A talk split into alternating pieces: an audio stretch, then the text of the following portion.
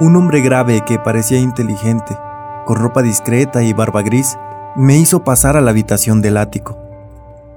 Sí, aquí vivió él, pero le aconsejo que no toque nada. Su curiosidad le vuelve irresponsable. Nosotros jamás subimos aquí de noche, y si lo conservamos todo tal cual está, es solo por su testamento. Ya sabe lo que hizo. Esa abominable sociedad se hizo cargo de todo al final. Y no sabemos dónde está enterrado. Ni la ley, ni nada lograron llegar hasta esa sociedad. Espero que no se quede aquí hasta el anochecer. Le ruego que no toque lo que hay en la mesa. Eso que parece una caja de fósforos. No sabemos qué es, pero sospechamos que tiene que ver con lo que hizo. Incluso evitamos mirarlo demasiado fijamente. Poco después, el hombre me dejó solo en la habitación del ático. Estaba muy sucia, polvorienta y primitivamente amueblada. Había estantes repletos de libros clásicos y de teología, y otra librería con tratados de magia, de Paracelso, Alberto Magno, Tritemius, Hermes Trismegisto, Borelus y demás, en extraños caracteres cuyos títulos no fui capaz de descifrar. Los muebles eran muy sencillos. Había una puerta, pero daba acceso tan solo a un armario empotrado. La única salida era la abertura del suelo, hasta la que llegaba la escalera tosca y empinada. Las ventanas eran de ojo de buey y las vigas de negro roble revelaban una increíble antigüedad. Evidentemente, esta casa pertenecía a la vieja Europa. Me parecía saber dónde me encontraba, aunque no puedo recordar lo que entonces sabía. Desde luego, la ciudad no era Londres. Mi impresión es que se trataba de un pequeño puerto de mar. El objeto de la mesa me fascinó totalmente. Creo que sabía manejarlo. Saqué una linterna eléctrica del bolsillo y comprobé nervioso sus destellos. La luz no era blanca, sino violeta, y el haz que proyectaba no era un rayo de luz, sino una especie de bombardeo radioactivo. Recuerdo que yo no la consideraba una linterna corriente. En efecto, llevaba una normal en el otro bolsillo. Estaba oscureciendo, y los antiguos tejados y chimeneas afuera se veían muy extraños tras los cristales de las ventanas de ojo de buey.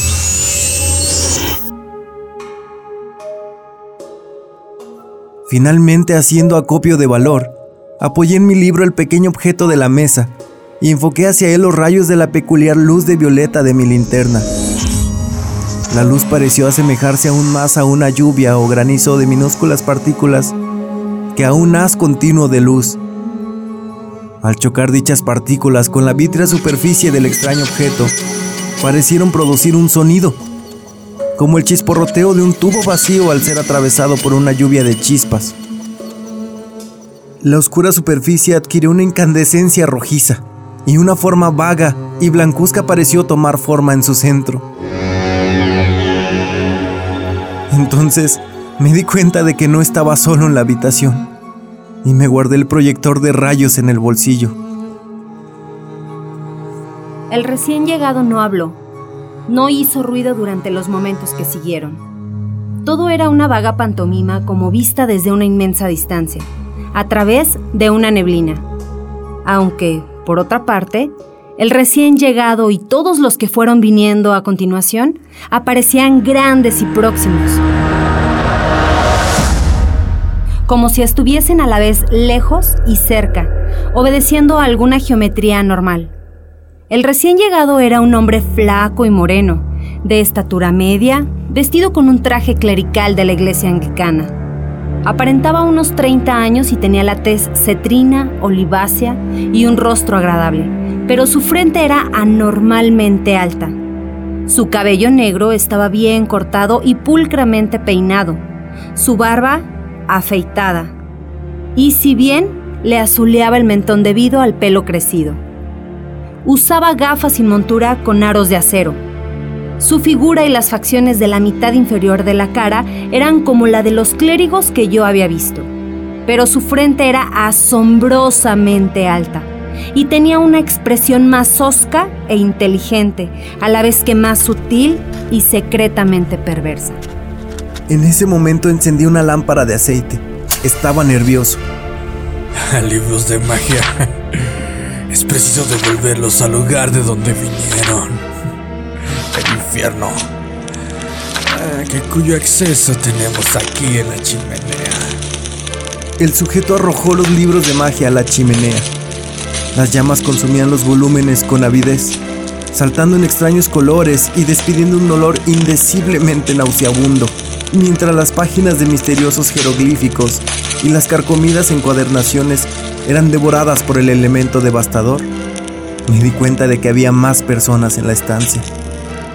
Hombres con aspecto grave, vestidos de clérigo, entre los que había uno que llevaba corbatín y calzones de obispo. Aunque no conseguía oír nada, Tuve la sensación de que estaban comunicando una decisión de enorme trascendencia al primero de los llegados. Parecía que le odiaban y le temían al mismo tiempo, y que tales sentimientos eran recíprocos. Su rostro mantenía una expresión severa, pero observé que, al tratar de agarrar el respaldo de una silla, le temblaba la mano derecha. El obispo señaló la estantería vacía y la chimenea, donde las llamas se habían apagado en medio de un montón de residuos carbonizados e informes. El primero de los recién llegados esbozó entonces una sonrisa forzada y extendió la mano izquierda hacia el pequeño objeto de la mesa. Todos parecieron sobresaltarse. El cortejo de clérigos comenzó a desfilar por la empinada escalera, a través de la trampa del suelo, al tiempo que se volvían y hacían gestos amenazadores al desaparecer. El obispo fue el último en abandonar la habitación. El que había llegado primero fue a un armario del fondo y sacó un rollo de cuerda. Subió a una silla, ató un extremo un gancho que colgaba de la gran viga central de negro roble y empezó a hacer un nudo corredizo en el otro extremo. Comprendiendo que se iba a ahorcar, corrí con la idea de disuadirle o salvarle. Entonces me vio Suspendió los preparativos y miró con una especie de triunfo que me desconcertó y me llenó de inquietud. Descendió lentamente de la silla y empezó a avanzar hacia mí con una sonrisa en su rostro oscuro de delgados labios. Sentí que me encontraba en un peligro mortal y saqué el extraño proyector de rayos como arma de defensa. No sé por qué. Pensaba que me sería de ayuda se lo enfoqué de lleno en la cara y vi inflamarse sus facciones cétrinas, con una luz violeta primero y luego rosada. Su expresión empezó a dejar paso a otra de profundo temor, aunque no llegó a borrársele enteramente. Se detuvo en seco y agitando los brazos violentamente en el aire, empezó a retroceder tambaleante. Vi que se acercaba a la abertura del suelo y grité para prevenirle, pero no me oyó.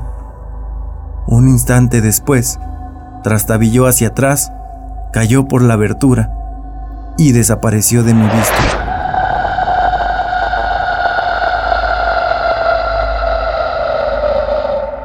Me costó avanzar hasta la trampilla de la escalera, pero al llegar descubrí que no había ningún cuerpo aplastado en el piso de abajo. En vez de eso, me llegó el rumor de gentes que subían con linternas.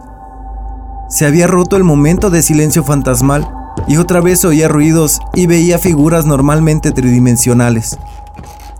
Era evidente que algo había traído a la multitud a este lugar. ¿Se había producido algún ruido que yo no había oído?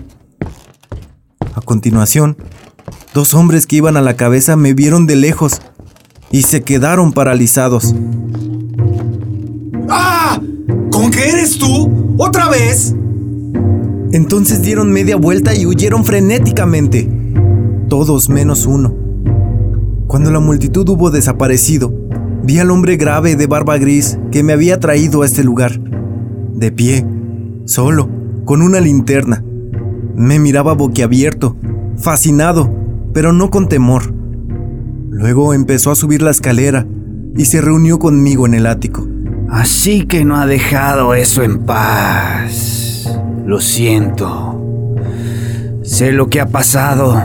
Ya ocurrió en otra ocasión. Pero el hombre se asustó y se pegó un tiro.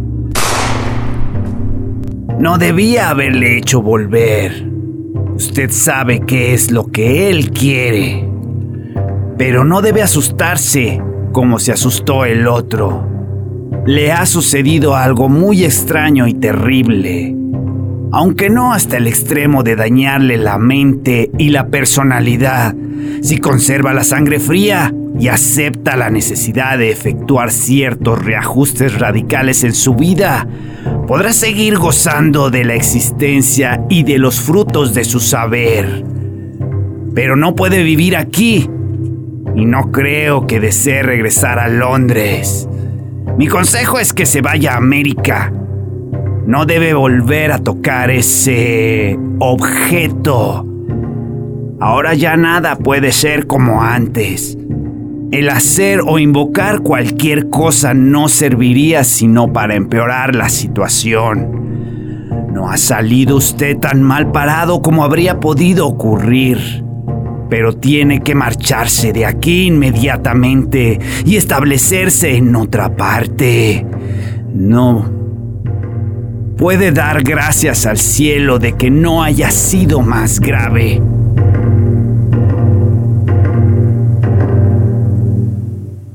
Yo no estaba entendiendo nada de lo que me decía, pero una sensación extraña recorría todo mi cuerpo. Se lo explicaré con la mayor franqueza posible. Ha sucedido cierto cambio en su aspecto personal. Es algo que él siempre provoca. Pero en un país nuevo, usted puede acostumbrarse a ese cambio. Allí en el otro extremo de la habitación hay un espejo. Venga, venga conmigo. Va a sufrir una fuerte impresión, aunque no será nada repulsivo. Me eché a temblar, dominado por un miedo mortal. El hombre barbado casi tuvo que sostenerme mientras me acompañaba hasta el espejo, con la débil lámpara que antes estaba sobre la mesa. Y lo que vi en el espejo fue esto. Un hombre flaco y moreno, de estatura media, y vestido con un traje clerical de la iglesia anglicana, de unos 30 años y con unos lentes sin montura y aros de acero, cuyos cristales brillaban bajo su frente cétrina, olivácea, anormalmente alta. Era el individuo silencioso que había llegado primero y había quemado los libros. Durante el resto de mi vida, físicamente, yo iba a ser ese hombre.